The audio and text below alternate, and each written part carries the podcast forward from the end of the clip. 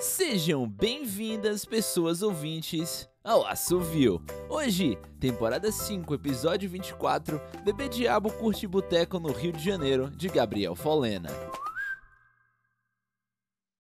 Ser famoso e anônimo ao mesmo tempo é esquisito. Fica ainda mais esquisito quando você sequer aproveitou sua fama quando ela chegou. E na verdade, aproveitaram por você. Ok, eu não sei o que um bebê conscientemente faria ao alcançar o estrelato, mas pelas manchetes que saíram sobre mim uns anos atrás, seria uma baita vida de arromba para um recém-nascido. Enquanto bebo o primeiro pingado do dia, apoiado no balcão de mármore rajado de um boteco sem nome no Rio de Janeiro, são essas as manchetes que vejo na TV. Um programa matinal está recapitulando meu auge, que nunca vivi.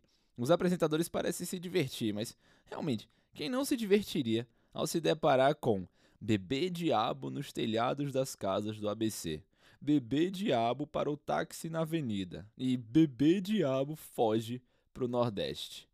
Eu nunca fiz nenhuma dessas coisas por dois motivos. Primeiro, se alguém te disse que um bebê faz algo além de chorar e sujar fraldas, mentiu.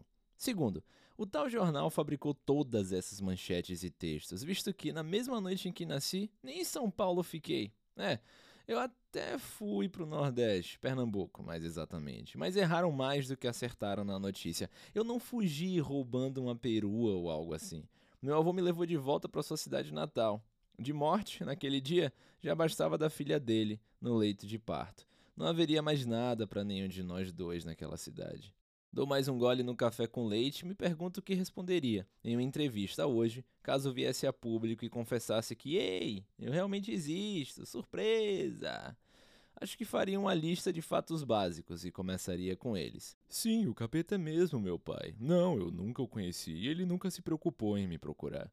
Sim, tenho mais de 40 anos e aparento 20 e poucos. Acontece quando você é imortal.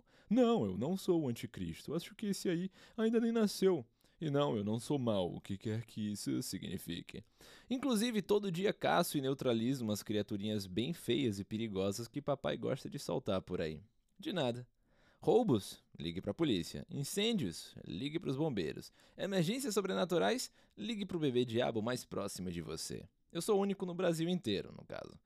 Que bom que de fato gosto de viajar. Aliás, hora de trabalhar. Me aprumo ajeitando a postura e sinalizo que não preciso de outro café, obrigado. O pingado custa um real. Boto a nota de cinco no balcão e sorrio pro moço. Fica com troco, vice? Eu digo, e recebo de volta um sorriso bruto e curto, mas sincero.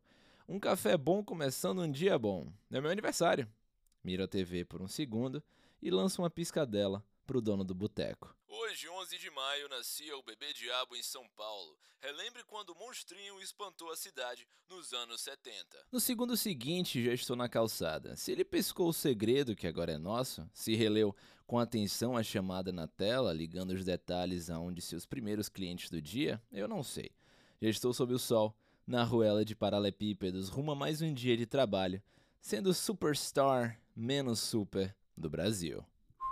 Meu nome é Ariel Aires e essa foi Bebê Diabo Curte Boteco no Rio de Janeiro, de Gabriel Folena, aqui no Assovio. Até a próxima.